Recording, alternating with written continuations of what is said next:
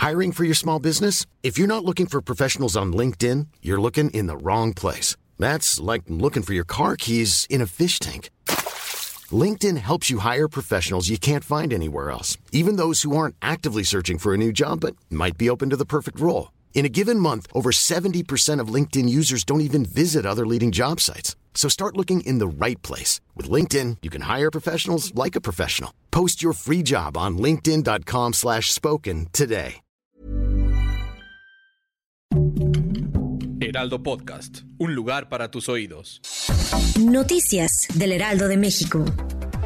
El presidente Andrés Manuel López Obrador celebró que la Universidad Nacional Autónoma de México esté evaluando regresar a clases presenciales. En la mañanera dijo que aunque no le gusta hacer comparaciones, el colegio militar nunca dejó de dar clases, incluso en el peor momento de la pandemia de COVID-19. Se aplicaron las medidas sanitarias, se cuidó a los alumnos y comenzaron a darse estas clases presenciales con los cuidados necesarios.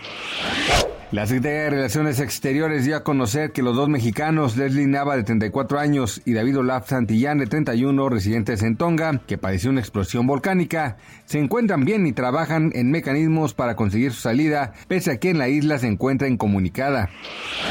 Poco antes de las 5 de la mañana, un conductor de una camioneta perdió el control de su vehículo cuando este pasaba por un puente vehicular de la avenida Mario Colín, por lo que cayó a las vías del tren suburbano, sistema que circula por el municipio de Tlalnepantla, Estado de México, y lo que ocasionó que el servicio del tren fuera lento en las estaciones Tlanepantla y Fortuna en ambos sentidos.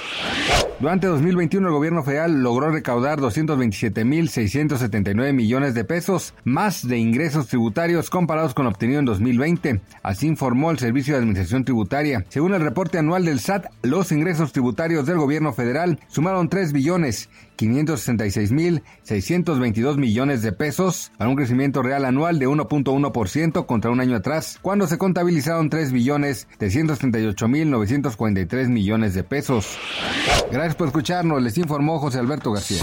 Noticias del Heraldo de México.